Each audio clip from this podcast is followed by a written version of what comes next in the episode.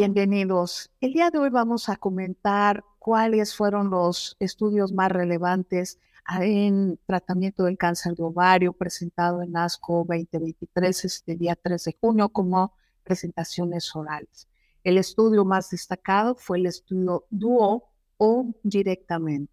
Este estudio es para pacientes con cáncer epitelial del ovario, eh, que en primera línea, esto quiere decir pacientes, es un estudio fase 3 directamente presentado de manera oral. Es un estudio en pacientes de cáncer de ovario recién diagnosticados que va a ser utilizado en primera línea de tratamiento, que tenían determinación de la mutación de BRCA y deficiencia de recombinación homóloga ausente. Esto quiere decir sin mutación de BRCA y con deficiencia de recombinación homóloga positiva o negativa directa. Ya que el beneficio que existe de los inhibidores de PAR ha sido demostrado en las pacientes que tienen mutación de BRCA, ahí no hay ningún problema. De hecho, el beneficio es amplio en la sobrevida libre de producción y, está, y parece tener una tendencia en la supervivencia global. Sin embargo, ¿qué pasa en esos pacientes que tienen deficiencia de recombinación homóloga? Y ahí es donde viene este estudio a colocarse. Este estudio va a analizar directamente un grupo muy importante de pacientes, 1.130 pacientes, y fueron divididos en tres grupos directamente.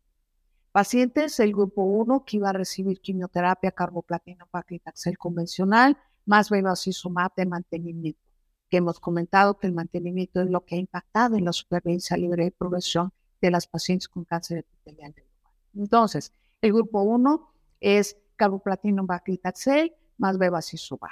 El grupo 2 es carboplatino paclitaxel directamente más durvalumab, que es el anti-PD1 directamente. ¿Cómo es el papel de la inmunoterapia en cáncer?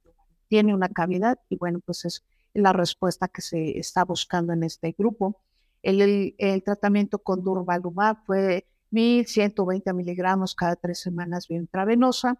Y el grupo 3, que es quimioterapia convencional, carboplatino paclitaxel, más bevacizumab, más durvalumab, que es la inmunoterapia, más olaparib de mantenimiento. Y entonces aquí ya viene un triplete en el mantenimiento. Un anti-PDL1 directamente, el papel de la inmunoterapia, más un inhibidor de PAR, más un antiangiogénico, como el triplete que puede cambiar la historia de las pacientes con cáncer epitelial del ovario. Pues vamos a desglosar esa parte. Como decíamos, son 1.130 pacientes que iban a ser divididos prácticamente 370, 378 en el grupo 1, 374 en el grupo 2 y 378 en el grupo 3. El objetivo primario de este estudio era la sobrevida libre de producción medida por criterios de RACIS directamente. Eran pacientes con, como decíamos, cáncer epitelial del ovario, directamente recién diagnosticados, etapas clínicas 3 y etapas clínicas 4, directamente, y que el, objetivo primero era sobrevida libre de prevención. ¿Qué se encontró en este estudio? Pues es un estudio francamente positivo en el HR que tenemos para las pacientes que tienen deficiencia de recombinación homóloga positiva de RCA no mutado directamente. El HR es de 0.49, estadísticamente significativo, con, un, con una P de 0.001 la intención a tratar, que es el grupo de pacientes que tenemos con los más de mil pacientes, es HR de 0.63, estadísticamente significativo, y también el HR de 0.68 para la población HR eh, o HRD negativo directamente. Eh, en el análisis se subdividieron a las pacientes eh, por el estado funcional, evidentemente, por el grupo de edad, el estatus de la, de la HRD, que es deficiencia de recombinación homóloga positiva o negativa, y es el grupo que más se beneficia.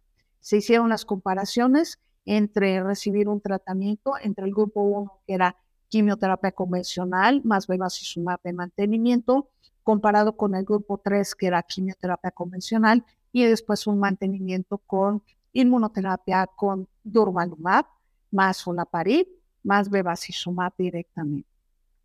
¿Qué se logró? Pues es un estudio que tiene un beneficio muy importante en la parte de las respuestas, en, la parte de las respuestas y en la sobrevida libre de progresión. ¿Cuál fue la sobrevida libre de progresión en, en el brazo 1? 23 meses. ¿Cuál fue la sobrevida libre de progresión en el brazo 2, que incluía durvalumab? 24.4 meses. ¿Cuál es la sobrevida libre de producción en el grupo que tenía el triplete de mantenimiento? Durvalumab, bevacizumab y olaparib. Fueron 37.3 meses. Si uno compara con el brazo 1 con el brazo 3, evidentemente hay una ganancia de prácticamente 14.3 eh, meses, lo cual es muy importante, con un HR estadísticamente significativo de 0.49, en, comparando el grupo 1 con el grupo 3, con una P de 0.001. En la intención a tratar, también tenemos que la mediana de sobrevida libre de producción para el grupo 1 fue 19.3 meses y para el grupo 3, que es el del triplete, 24.2 meses de ganancia con un HR de 0.63 y estadísticamente significativo con una P de 0.001. Entonces, una de las situaciones que establece este, establece este estudio que pudiera ser integrado como un tratamiento en una primera línea en pacientes con cáncer epitelial del ovario, sobre todo para aquellas pacientes diagnosticadas de primera línea que tienen deficiencia de recombinación homóloga positiva, que es el grupo que más se, benefició, alcanzando una sobrevida libre de progresión de 37.3 meses. Sin embargo, también todo lo nuevo vale la pena comentar, pues son los efectos secundarios que tenemos.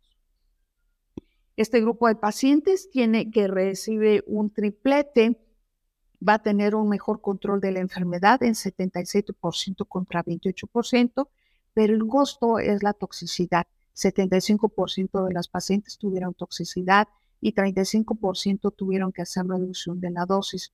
Entonces, ¿es un estudio positivo? Francamente, claro que sí, pero el costo es la toxicidad. Habría que seleccionar a las pacientes que fueran, fueran candidatas a recibir este tratamiento con un triplete en, como una opción más en el tratamiento del cáncer epitelial del ovario, que es uno de los que más recurre, y bueno, pues se presenta como una opción, un triplete en mantenimiento de cáncer epitelial del ovario, eh, buscando un beneficio en la sobrevida libre de progresión. El segundo estudio que se presentó es el estudio OVAL directamente, es un estudio OVAL, el GOP 3018, es un estudio fase 3 que va a evaluar el uso de paclitaxel semanal más ofragenergo o Badenovac, que es BB111, discúlpame que lo pronuncie, pero es un vector de adenovirus que es un promotor murino em, y que es, es, un, es un promotor murino directamente que es de la endotelina y que también va combinado con un transgen este, apoptótico con receptor del factor de necrosis tumoral. Un poquito complicado en la parte de la combinación, sin embargo, busca dos opciones, dos mecanismos de acción. El, el actuar sobre la actividad sistémica y sobre la actividad antiangiogénica en este estudio. Dirigido este, este, este estudio va al grupo de de pacientes de mal pronóstico, que son los famosos platino resistentes, donde las opciones terapéuticas prácticamente son tratamientos, son muy limitadas, son considerados pacientes incurables directamente y el único estudio que teníamos positivo es combinar quimioterapia con un antiangiogénico, en este caso bevacizumab, y que es eh, que podemos considerar el estándar en este grupo de pacientes con, cuando reciben una quimioterapia más una terapia blanca.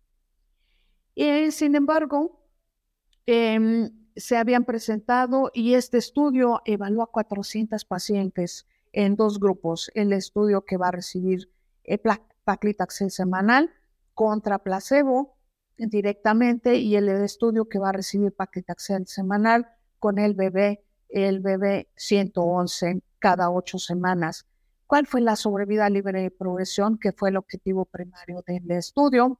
Pues no es superior al tratamiento estándar. La sobrevida libre de progresión, 6.29 meses comparado contra 5.38 meses. Se buscaba un beneficio en, la sobrevida libre de progresión, sin embargo no se alcanzó y mucho menos en la sobrevida, sobrevida global. Es un estudio negativo, entonces eh, fue para pacientes con cáncer de ovario platino resistentes. Y el tercer estudio es el estudio Mirasol. Este sí es un estudio positivo, directamente presentado por la, doctora Kathleen Morrow. Es un estudio positivo, fase 3, que evalúa mirvetuximab sortancina, que es un anticuerpo conjugado dirigido al receptor del receptor alfa del folato que es sobreexpresado en los pacientes con cáncer epitelial del ovario directamente. Este tratamiento fue dirigido a este grupo de pacientes platino resistentes, que es el grupo de peor pronóstico, que van a expresar, son altamente expresores del receptor de folato que se puede encontrar en este grupo de pacientes y es un medicamento que ha sido aprobado en noviembre del 22 por la FDA para Em, para pacientes de mal pronóstico, en este caso los platino resistentes. El estudio incluyó 453 pacientes y fue que iban a recibir quimioterapia estándar más bevacizumab, que se puede considerar el estándar en este grupo de pacientes. En 62% de los casos, este grupo había recibido y el otro grupo mirvetuximab con sorbantacina. Eh, ¿Cuál era mejor? Eh, se establecía que un estudio buscando la superioridad del mirvetuximab en sobrevida libre de progresión y sobrevida global. El seguimiento fue de 13.1 meses y fueron 200, 200 pacientes que habían recibido bevacizumab directamente y las pacientes que habían recibido mirvetuximab. La sobrevida libre de progresión fue superior en las pacientes que recibieron el 36% em, en sobrevida libre de progresión en las pacientes que habían recibido el tratamiento. Em, el tratamiento con este medicamento. Pacientes es un estudio positivo, como habíamos comentado, en sobrevida libre de progresión. Las pacientes que habían recibido previamente em, quimioterapia más bevacizumab podrían cruzarse a recibir el mirvetuximab directamente. Y se encontró que las pacientes que eran vírgenes a tratamiento, que no habían recibido bevacizumab, tenían un porcentaje mayor en sobrevida global de 49% y una sobrevida, sobrevida libre de producción de 34%. Entonces se van a beneficiar pacientes que han sido expuestos a bevacizumab, quimioterapia con bevacizumab, y pacientes que son vírgenes a quimioterapia y bevacizumab, sobre todo. Una de las situaciones es la toxicidad que puede tener estos anticuerpos conjugados, que son básicamente oculares, el ojo seco, pueden tener daño en la córnea, fatiga, dolor abdominal, neuropatía periférica, diarrea y estreñimiento. Pero se posiciona como un estudio positivo, que es una opción más en este grupo de pacientes de mal pronóstico platino resistentes, donde solo teníamos quimioterapia más bevacizumab. Ahora tenemos un anticuerpo monoclonal, que es mirvetuximab directamente combinado con quimioterapia y que podría ser utilizado en este grupo de, de pacientes. Se posiciona como una opción más en este tratamiento. Y bueno, son los tres estudios presentados para cáncer epitelial del ovario, dos estudios positivos que evalúan un templete de mantenimiento en una primera línea para pacientes platinosensibles, que es utilizando, em, utilizando quimioterapia convencional, más bevacizumab, más durvalumab, que es la inmunoterapia, y ahora es, es el primer estudio positivo en inmunoterapia que ha salido para cáncer epitelial del ovario y ahora aunado a la combinación de un antiangiogénico, un inhibidor de PAR e inmunoterapia logran aumentar la sobrevida libre de progresión hasta más de 37.3 meses. Es, habría que ver los resultados más adelante de supervivencia global. El estudio positivo también, el de Mirasol, directamente para los pacientes platino resistentes, que es una opción más cuando utilizamos un anticuerpo monoclonal, eh, un anticuerpo conjugado directamente con un agente antimicrotúbulo, y el estudio oval, que fue un estudio negativo cuando se utiliza directamente un, un este, el BB111, que fue un estudio negativo. Eso fue el resumen de cáncer de ovario en ASCO 2023. Muchas gracias por su atención.